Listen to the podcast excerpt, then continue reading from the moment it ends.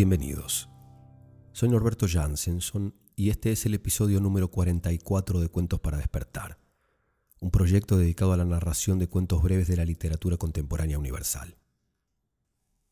Hace muchos años, uno de mis maestros, un gran mago holandés llamado Tommy Wonder, dijo, vivimos buscando ser originales, y para eso hacemos lo imposible para ser diferentes de los demás. Pero la palabra originalidad viene de origen, y si el origen son los demás, jamás podremos ser originales. Mi maestra dice todo el tiempo, venimos al mundo para ser quienes somos, pero es una de las cosas más difíciles del mundo, ser quien uno es. En principio porque estamos contaminados por las historias que nos contaron y nos contamos sobre quienes se supone que debemos ser. Desde que fuimos bebés, nos han pasado cosas que nos impactaron en ese entonces y se quedaron impregnadas en nuestro sistema, modificando la ruta de nuestro camino por esta vida. Aunque comúnmente lo ignoramos, casi todas nuestras decisiones son tomadas bajo la influencia de decisiones que han tomado o han dejado de tomar nuestros padres, nuestros abuelos, nuestros bisabuelos o incluso otros aún más antiguos personajes de nuestro árbol genealógico, y bajo la influencia de sonidos, palabras, gritos, acciones que atestiguamos cuando éramos demasiado inocentes y poco preparados, y que han determinado nuestro pensar, sentir y accionar para el resto de la existencia. Somos el chivo expiatorio de los deseos frustrados de quienes nos precedieron. Somos una antología de cuentos, la mayoría ridículos, que nuestra mente produjo de acuerdo a información muy parcial, muy errada. Somos mayormente los disfraces que nos ponemos. Algunos disfraces los elegimos nosotros, otros los hemos heredado, otros nos son impuestos por personas que ejercen sobre nosotros una influencia poderosa. Es divertido disfrazarse de vez en cuando. Es divertido jugar a ser otros, ponernos en el lugar de otros. Siempre y cuando no perdamos de vista cuál es el disfraz y cuál es el rostro verdadero. Siempre y cuando juguemos, porque en cuanto comenzamos a tomarnos en serio los disfraces, porque nos conviene o porque sin darnos cuenta nos confundimos y nos olvidamos que estamos disfrazados, o porque creemos o nos han hecho creer que no queda más remedio, corremos el riesgo de perdernos de nosotros mismos, tal vez para siempre. ¿Quiénes somos? ¿Quiénes estamos destinados a ser? ¿Qué hemos venido a este mundo a recibir, a dar? ¿Qué de todo lo que creemos ser somos realmente? ¿Y qué de todo lo que creemos ser es únicamente un espejismo? Un reflejo de otras personas, de historias y personajes ajenos a nuestro corazón que interpretamos por negligencia, conveniencia o necesidad. ¿Por qué aprendemos tan rápidamente a adaptarnos a los deseos o pedidos o expectativas de los demás? ¿Por qué nos da tanto miedo expresar lo que sentimos, hacer lo que sentimos, ser lo que sentimos? ¿Por qué estamos tan acostumbrados a quedar bien con los otros sin importar cuánto nos importan?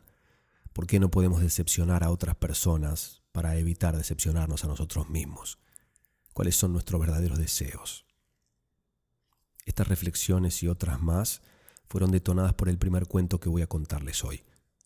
Es de un escritor mexicano llamado Ignacio Padilla, maestro en letras inglesas y doctor en filología hispánica y autor de una prolífica obra narrativa, dramática y ensayística. De su libro, Los reflejos y la escarcha, les narro el bellísimo cuento Tristemente la comedia. Uno piensa, vacila, se refleja cualquier noche en la luna de su camerino o en la vidriera de un bar y acaba por reconocer que las certezas que lo sustentaban se han desmoronado. Uno baja ya la guardia ante aquello que hasta hace nada creía solo un discreto malestar de la edad, un mero presagio, y asume que su existencia no le pertenece más, o peor, que nunca le perteneció del todo cuando se queda solo en el antiguo teatro de sus glorias y repasa los signos que ha ido cosechando en estos meses, reconoce la dolorosa progresión de la verdad, la evidencia al fin notoria de que su vida en el teatro ha sido robada, rehecha y finalmente impostada por alguien más diestro o sencillamente más vivo que él. ¿Por qué no lo vio venir? Cómo no se preparó para encajar con dignidad su debacle según se acumulaban en su cuerpo y en su rutina los datos, los destellos que anunciaban la catástrofe. Le molesta reconocer la fragilidad del espejismo en el que ha vivido. Le saca de quicio ese aluvión de cristales rotos, ese trabuco de claridad que solo para él ha sido estridente, pero que apenas habrá sido un crujido entre su público. Esa hueste ingrata que ha aplaudido cada vez con menos entusiasmo, menguado en cada función hasta que han sido menos los rostros ávidos que las butacas vacías. De repente, los espectadores y hasta sus colegas comenzaron a parecerle también difusos, algo así como bocetos en una larga comedia donde ahora él tendría que resignarse a desempeñar solo papeles marginales, diálogos que en cualquier caso se le anudan ya en el diafragma o en esa garganta que va cediendo al carraspeo y a la afonía. Antes, cuando podía ser Ricardo III o el tío Baña, llegó a pensar que sus palabras y sus voces de ficción le pertenecían. En cambio hoy siente que su propia voz se le escapa. De improviso se le han ido las frases para ordenar la cena o para inquirir por un libro o un disco y la memoria comienza a llenársele de huecos. Es como si su propio espíritu se hubiese largado para siempre con el alma de sus personajes más entrañables a cuestas, como si se desvaneciesen todos al caer sucesivo de máscaras empolvadas y maquillajes que de tan usados se han ido deslavando hasta exponer el vacío el pasmo de un ser vaporizado, aunque reacio todavía a disolverse y a ceder paso al usurpador, a ese joven en quien no puede no reconocer la imagen mejorada de sí mismo robándole a su público. Que alguien iba a desalojarlo debió quedarle claro desde que vinieron a contarle que en los teatros del circuito nuevo un actor sobrevenido había encarnado a un Shylock perfecto y a un próspero sin desperdicio, tan clásicos y tan frescos, tan esenciales como si el mismo Shakespeare hubiera estado ahí, tras bambalinas, o de incógnito entre el público que celebraba las funciones con un fervor que se elevaba por encima del tiempo y de la moda. Debió quedarle también claro que tenía que hacer mutis cuando la crítica se olvidó de él, o cuando su propio director le llamó, después de una función francamente calamitosa, para aconsejarle que te tomes un descanso. Despéjate, Considera darte una temporada en que hagas un papel más sosegado, digamos, el fantasma del rey Hamlet. Eso, se dijo él aquella vez, un fantasma, cualquier fantasma. Después de todo, piensa ahora, es cierto que su técnica comienza a perder vigor como su cuerpo flexibilidad. Y su ánimo, no menos, especialmente desde la noche en que él mismo decidió ir a ver al nuevo actor entonces sí que perdió los hilos y el suelo. Se dejó arrastrar a la estratosfera como quien monta un aerostato del que han sido desprendidas las últimas pesas.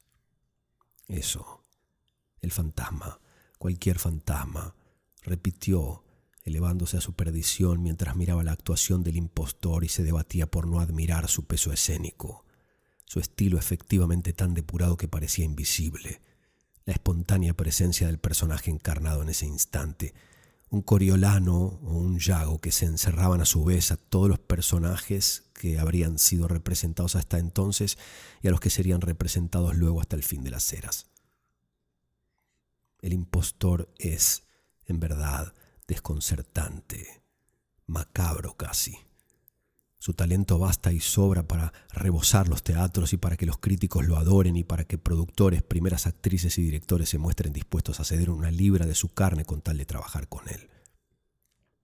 Su propio director, ahora lo sabe, puja ya para montar un Hamlet con el usurpador y sueña tal vez con favorecer un encuentro entre el nuevo príncipe y el padre espectral, el casi muerto, el viejo rey fantasma de los escenarios. No sabe el director, que de algún modo aquel encuentro ha ocurrido ya. Ignora el muy traidor que su viejo histrión ha asistido varias veces al teatro nuevo, ridículo, disfrazado en vano como el hombre común en el que se ha convertido, engañándose todavía con la idea de que sólo así, interpretando su propia medianía, su antiguo público no le reconocerá cuando ingrese en el teatro o cuando se sienta obligado a aplaudir también. Quién sabe si para no llamar la atención, o porque él también ha quedado honestamente perplejo, conmovido hasta las lágrimas por lo que acaba de ver, acaso más estremecido que nadie en el teatro, pues en la interpretación del joven genio ha reconocido a todos los hombres que él ha sido en su vida, solo que ahora más sólidos, como si en el escenario el flamante actor estuviese escenificando solo para él sus perdidos años de gloria, cuando todavía se podía ser alguien, cuando él aún se sentía alguien. pero es solo al recordar sus últimas visitas al teatro nuevo cuando puede calibrar la exacta dimensión de su derrota. Recontar el daño de su acabamiento y de la parte que éste ha tenido en el éxito del impostor. Es eso lo que ahora le corroe el ánimo y hace que sus acciones parezcan tópicas. A medio aire, entre su resentimiento y la admiración del público, atenazado entre su resignación y su resistencia, no puede dejar de recordar que en las últimas semanas la obra del usurpador ha tratado de un actor envejecido en su postrera interpretación del malhadado líder. Él lo ha visto y se ha reconocido en el anciano. Lo ha anticipado en el espectro en el que él mismo se ha convertido ya. Así camina Lear, ha recitado por lo bajo mientras miraba la obra. Así habla Lear. ¿Quién aquí puede decirme quién soy yo? Y luego él mismo, en la voz del bufón, se ha respondido, eres la sombra de Lear. Eso, un fantasma, otra vez cualquier fantasma. El hombre quebrado, el personaje disfrazado de sí mismo que de pronto nota que nadie lo ha reconocido al entrar al teatro, el barrunto humano cuyo sollozo nadie escucha cuando el joven actor va dando vida en la escena a un actor viejo que se mira cualquier día en la luna de su camerino, ese viejo borroneado que ahora encarna la decadencia misma. Nadie en el teatro lo mira ya porque están todos pendientes de la obra, cautivados por la figura de un joven envejecido que en el escenario invoca la tragedia del ya no ser, que replica a un viejo reviejo en el público que apenas aplaude porque sabe que ni siquiera su silencio llamará la atención. Un ectoplasma que seguirá quedando solo entre el relente de las flores arrojadas y el eco cada vez más lánguido de los bravos y los encors. El hombre, en fin, que se quedará allí hasta las tantas, sin llamar la atención de los afanadores que entrarán luego para rebuscar entre las butacas un paraguas, con buena suerte una cartera que les alegre la noche no lo verán, no lo invitarán a dejar el teatro. Pasarán de él, como es su deber hacerlo, sin notarlo, sin percibir la voz interna que recita todavía al bufón del triste Lier, y que se imagina entrando en el camerino del usurpador, mirándolo mirarse en un espejo en el cual él mismo ya no puede reflejarse, pues ya no existe. El joven que verá su propio y apacible rostro reflejado en el espejo, el genio que ni siquiera sentirá cosquillas cuando unas manos de ficción le rodeen el cuello. Si acaso lo sacudirá un leve estremecimiento, un atisbo apenas perceptible de lo que también a él lo espera entre las bambalinas del tiempo. De Ignacio Padilla, de su libro Los reflejos y la escarcha, publicado por Páginas de Espuma, el cuento tristemente la comedia. En la noche. Ha sido un día largo y difícil hoy. Tuve que hablar demasiado y por eso me doy cuenta, tengo la voz cansada. En cualquier otra circunstancia iría a intentar descansar ahora y continuaría con la grabación mañana o pasado mañana. Pero me doy cuenta de que me hace bien tomar los libros, encender el micrófono y contarles. Me ayuda a enderezarme, a recuperar las cosas que a veces en la contaminación de lo cotidiano se pierden. Así que les pido que me disculpen la voz un poco gastada de hoy. Prefería la frescura y que ustedes también pudieran saber que a veces uno está como está y no como quiere estar. El segundo cuento de hoy me lo acercó una clienta. El autor se llama Fabio Casero. Es artista plástico, profesor de dibujo y pintura, ha estudiado la carrera de filosofía y letras y es escritor. De su libro de relatos Salisbury les comparto el cuento Un don tardío. Nunca hasta entonces la Reserva India había sido visitada por un mago. Aquel día, el niño que era conocido también por el sobrenombre de tobillos finos, tenía las piernas delgadas y los tobillos de una mujer, presenció por primera vez un truco de magia. Quedó fascinado, y ese primer momento de fascinación decidiría su vida. Cuando Tobillos Finos creció y les dijo a sus padres que quería ser mago, los padres se opusieron. El joven indio se enojó, pero no hizo mucho caso. Estaba decidido a ser mago. Por un primo que viajaba a la ciudad, consiguió un viejo libro de magia que le sirvió para ejercitar los primeros trucos. Practicaba por las noches y a escondidas. En la primera exhibición de sus recientes y modestas habilidades, algunos indios menearon la cabeza en señal de desaprobación, pero otros, los más jóvenes, aplaudieron. Estudió el libro hasta conocerlo de memoria. Luego consiguió un segundo libro y un tercero, que incluía un video en VHS, y los estudió con igual aplicación y desvelo. Cumplida toda la práctica y el saber que esos libros y el utilísimo video podían ofrecerle, juntó sus pocos ahorros y se marchó de la reserva a tentar suerte como mago. La madre lo despidió con lágrimas en los ojos. La tribu le obsequió el hueso de un animal tallado y devastado hasta la delgadez de una ramita. Esa sería para siempre su varita mágica. Salió de gira por los pueblos cercanos con un pequeño número de magia que poco a poco fue perfeccionando. Su show no era un gran espectáculo, tampoco contaba con muchos recursos pero sí una digna y entretenida función con los más variados trucos de magia. Su fuerte eran los trucos que requerían rapidez de manos, para la cual tenía una habilidad pasmosa. Los años pasaron en incansables y poco remuneradas giras por el interior del país, y lo que un día fuera un joven mago de lustrosa cabellera negra era ahora un hombre maduro, de pelo ceniciento y galera raída. En esa época los magos todavía usaban galera ejecutando pases mágicos con su varita de hueso tallado ante públicos cada vez más reducidos e indiferentes. Fue por aquel entonces que sucedió, en un teatrito desvencijado, realizando un sencillo truco con copas y monedas. Al darse cuenta de que le faltaba la segunda moneda, supo inmediatamente que el truco iba a fallar. Hacía un tiempo que venía cometiendo esos descuidos y estaba pensando ya en el retiro sin embargo, a último momento, comprobó atónito que la moneda que necesitaba apareció de golpe en su mano como si se hubiera materializado de la nada. Ese fue el principio.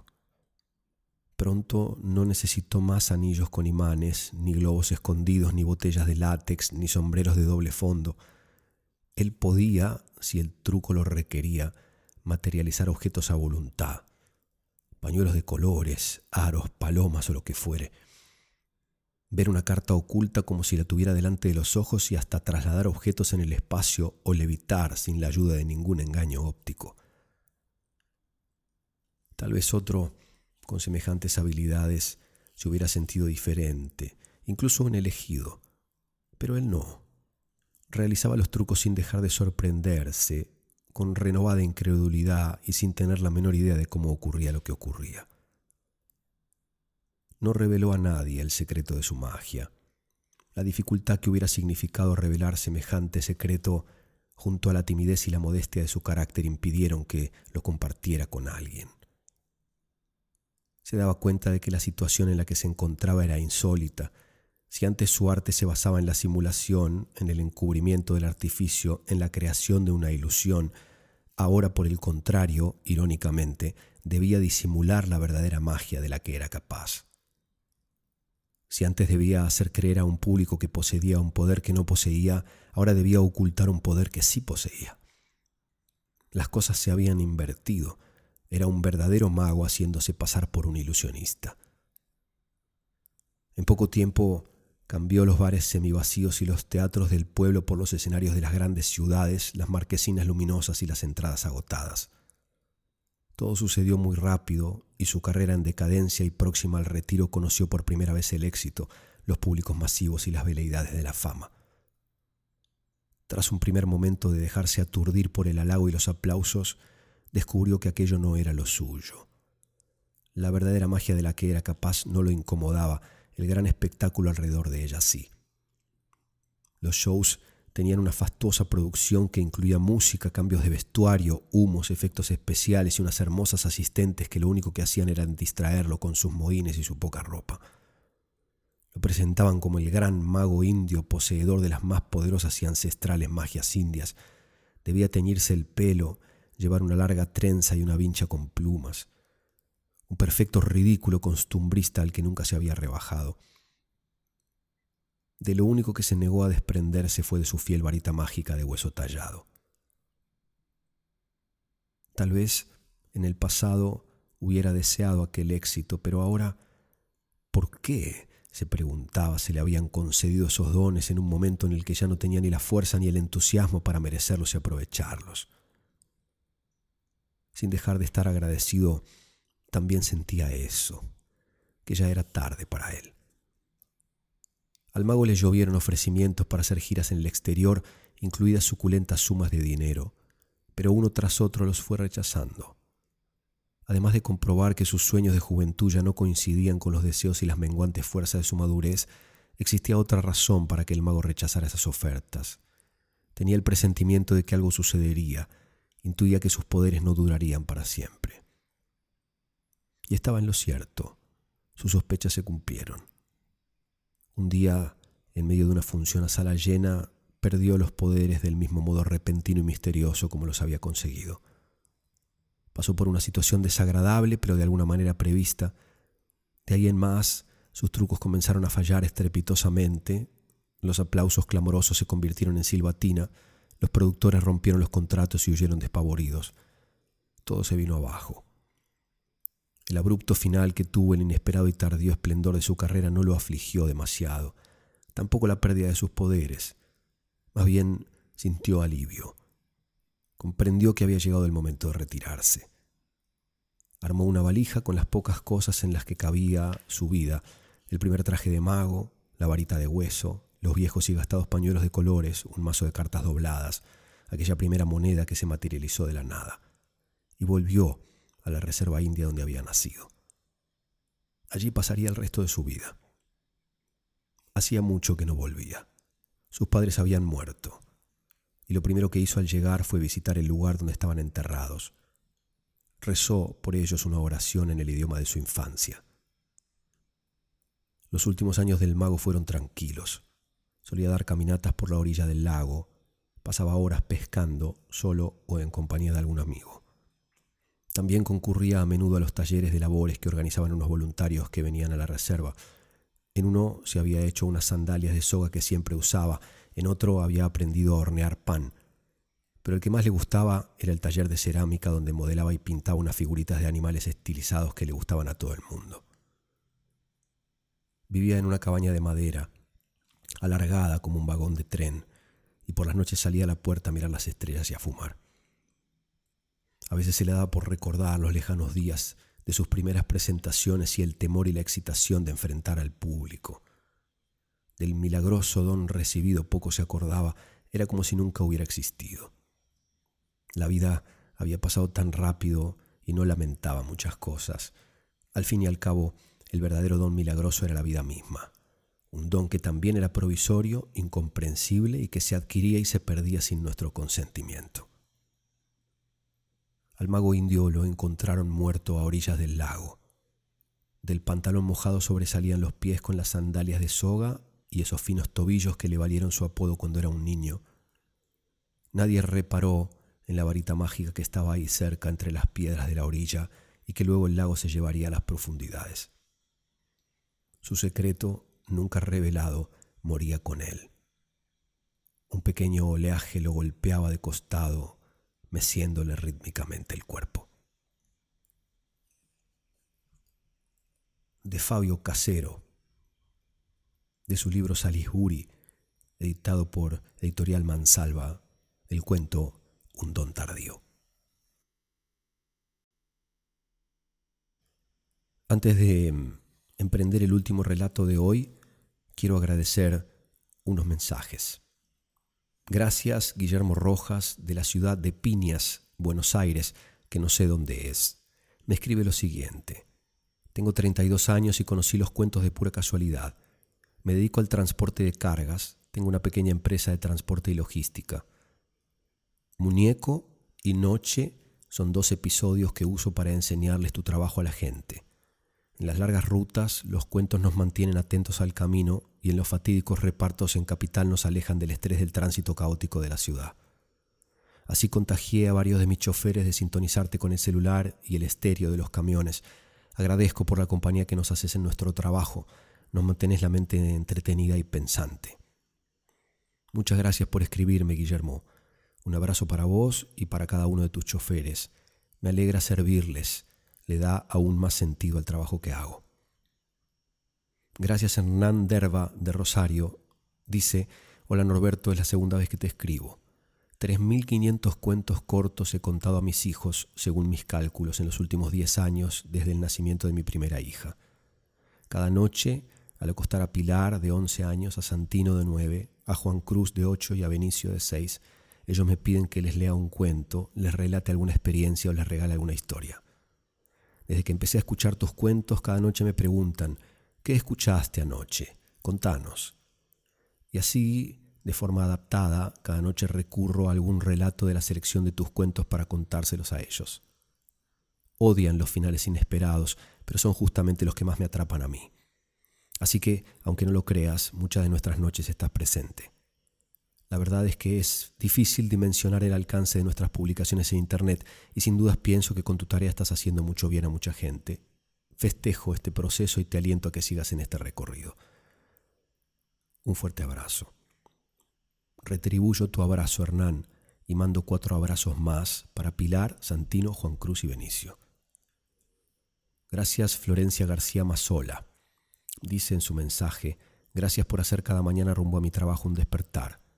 Amo leer y escuchar los cuentos que elegís, son profundos y movilizantes. Justo estoy pasando por un momento difícil y me llenas de esperanza. Me conecto con el viaje que propones y las diferentes vidas en los cuentos, Das color a las historias con tu manera de narrar y tu elección de cuentos es hermosa. Vas pintando mi viaje. Siempre leo y ahora encontré el gusto en el escuchar. El primer cuento de todos, por ahora es mi preferido, capaz porque fue el que me invitó a este viaje diario, capaz porque está lleno de amor, buenas intenciones y esperanza. Gracias por haber creado este espacio, espero poder ir a verte cuando vengas a Buenos Aires. Deseo que nunca pierdas esa magia que transmitís, magia de recuerdos, de algo cálido, de algo familiar que todos añoramos. Gracias, Florencia. Nunca imaginé que algún día iba a poder pintarle a alguien su viaje con mi voz y con palabras. Me hace emocionar y llena de sentido mi propio camino. Gracias, Ramiro Olleac. Escribe, escucho tu podcast de cuentos de San Miguel de Tucumán. Quiero agradecerte porque me acompaña, me emociona, me alegra, me hace llorar. Soy cirujano especialista en malformaciones infantiles. Mi vida es como tus cuentos. En 15 minutos paso de la tragedia a la risa, de la felicidad al dolor. Uno se va acostumbrando a esa rutina. Sin embargo, escuchar los cuentos me hace vivir emociones que ya no despertaban reacción química en mi cuerpo desde otro lado. Me alegra eso. A mí también me alegra, Ramiro. Toda mi vida está dedicada a recuperar la sensibilidad, la propia y la ajena, incentivar la sensibilidad, practicar la sensibilidad. Es la única forma de poder percibir y disfrutar la magia que nos rodea y que nos habita. Un fuerte abrazo. Gracias, Chris Flamini. Escribe, camino todos los días aproximadamente una hora y escucho tus cuentos, los cuentos que cuentas y tus cuentos. Y también lo hago cuando voy y vengo a trabajar en bicicleta. También les comparto mi alegría de escucharte a cuantos conozco, ya que no quiero que se priven de semejante encuentro con ellos mismos, aunque ya sabemos o ya sé que cada uno tiene sus tiempos. El mío es el tiempo de abarrotarme de cuentos. Tu último cuento me pareció bellísimo. Entiendo lo que decís cuando esperas la curación del cuento. No sé qué te corregirán, pero a mí me pareció perfecto. La sutileza al planear esa ensalada de a dos, y tú por supuesto al vino, es conmovedora desde lo grandioso de lo simple. Es un bello cuento y si bien se ven ciertas lecturas de varios autores que seguramente te han marcado, es diferente a todo lo que pueda precederle. Para terminar, quiero compartir un pensamiento. Yo creo que las palabras muchas veces nos limitan y acomodamos nuestros sentimientos a esas palabras que conocemos, cuando esos sentimientos todavía ni palabras que los llamen tienen. Otras veces las palabras nos revelan secretos escondidos a simple vista, muchas otras nos embriagan, nos doblegan y muchas veces nos elevan. Me comparte una poesía suya. Muchas gracias, Cris. Un abrazo. Gracias, Alicia Santilli. Me escribe, perdón por el trato casi familiar, pero no podría ser de otro modo. Escucho a diario tus relatos y disfruto la sugerencia de nuevas lecturas. Amo leer, escuchar y escribir historias y tu podcast ya me resulta indispensable. Te escucho antes de sentarme a leer o a escribir. Eso me nutre e inspira a la vez. Algunas veces es una historia, pero otras simplemente una palabra con sonido o significado especial para mí en ese momento pone en marcha la pesada rueda de mi imaginación que se mueve lentamente y me permite vislumbrar la punta de un hilo, una idea pequeña o grande que se convierte en una o muchas líneas sobre una nueva hoja en blanco. Ojalá me acompañe la suerte y pueda verte personalmente. Te saludo por ello y agradezco tu arte. Gracias Alicia. Evidentemente empezaste a escuchar el podcast este año el evento que mencionás de octubre fue el año pasado, en 2018, y este año, 2019, en principio solo habrá eventos en la primera semana de julio. Ojalá que puedas acompañarnos. Y gracias a todos. No puedo leer en este espacio todos los mensajes, pero los leo siempre y cuando puedo respondo a algunos y les agradezco mucho. Varias personas que escriben no me cuentan desde dónde escuchan. Les pido por favor entonces especialmente que me cuenten desde dónde escuchan. El último cuento de hoy está sacado de contexto. Me lo envió mi hermano Diego y casi me obligó a narrarlo durante la semana previa a la final del Campeonato Mundial de Fútbol que se jugó en Brasil en 2014, en la que Alemania le ganó a Argentina en el alargue 1 a 0. El autor del cuento, y esta información es fundamental para comprender y disfrutar este relato, es español, no argentino, es periodista y su nombre es Jesús Terrés publicó este relato durante esa semana y en Argentina y en varios otros países se desparramó a toda velocidad y con toda potencia por todos los medios de comunicación y las redes sociales. En ese momento, a pedido de mi hermano, compartí el cuento y a lo largo de los años siguientes diferentes personas de diferentes países me escribieron agradeciéndome esa narración. Hace un par de años, en medio de una limpieza general de material en mis plataformas, creo haberlo borrado de mi canal y a partir de entonces, más gente me escribió para preguntarme a dónde podía encontrarlo o si yo podía volver a subirlo. Creo haberlo borrado porque consideré que ya estaba pasado de su tiempo y creo haber decidido que no iba a volver a subirlo porque ya no tenía sentido. Pero en estas últimas tres semanas me lo han pedido tres personas diferentes, así que decidí volver a grabarlo, esta vez para el podcast. Lo vuelvo a grabar porque considero que habla no solamente de fútbol, y porque su belleza excede el contenido histórico y el contexto en el que fue escrito. Me tomé la libertad de agregarle al texto cierta información que el autor en su momento solo compartió como links a los que había que referirse, ya que el cuento originalmente fue publicado en un medio digital que permitía esa interacción. No debería notarse lo que agregué y no debería afectar de ninguna forma negativa al relato. Aquí está, entonces, de Jesús Terrés, el cuento ¿Por qué Argentina? No entiendo un carajo de fútbol, pero el domingo estaré con Argentina. No vi la final del Mundial de Iniesta, ni las dos Eurocopas tampoco. No sé quién demonios es, ni me interesa Tomás Roncero, Keylor Navas o GC. Nunca he comprado el marca. Detesto al tal Manolo de los Manolos y tendría que usar Google para saber quién ha ganado la liga. Pero el domingo estaré con Argentina. Mi casa parece el hogar de un decorador homosexual nórdico. Dieter Rams es mi único dios y una frase de los IEMS preside mi cocina. Me gusta lo esencial y el silencio, y pocas cosas me agotan más que el drama sin venir a cuento. Hola, porteñas. Siempre preferí la elegancia de Federer a la garra de Nadal. Monocle es mi revista favorita.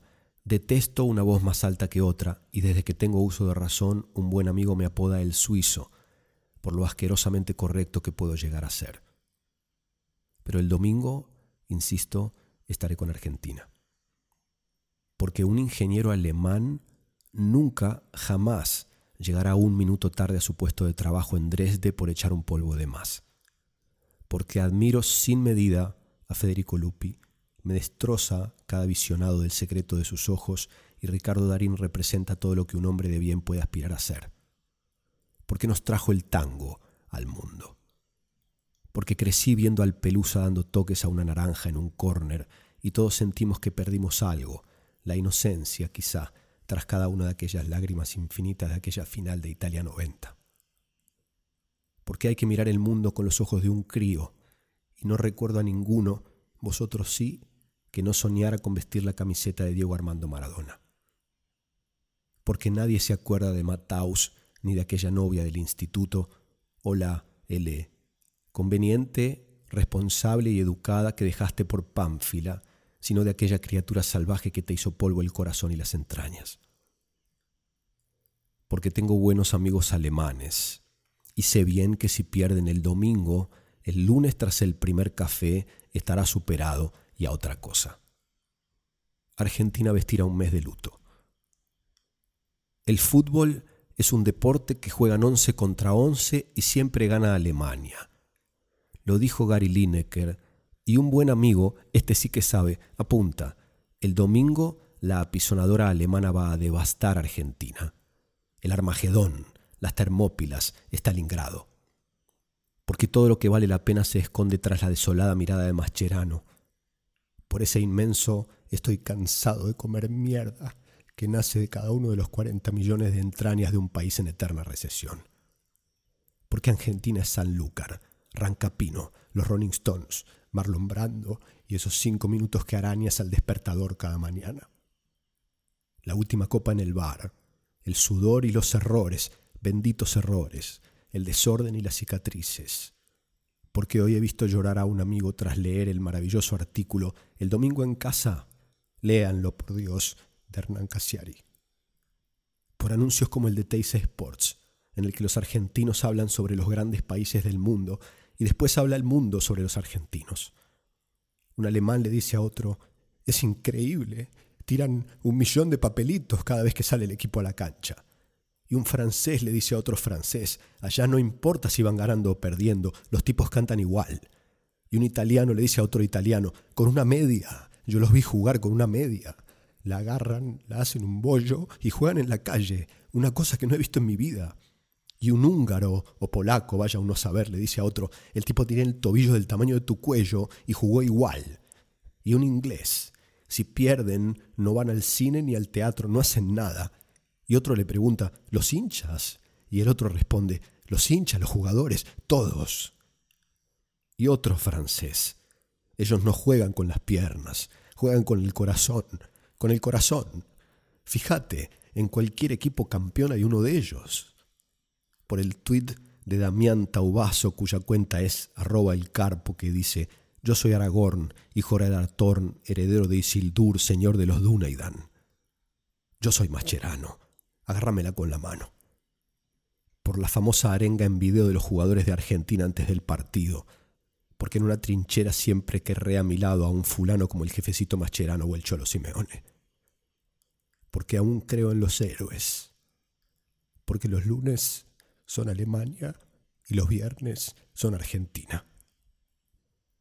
Porque la piel sabe mejor cuando es de gallina, porque los ojos y el corazón de un niño observando a Messi valen más que 89 millones de pechos fríos dosificando abrazos.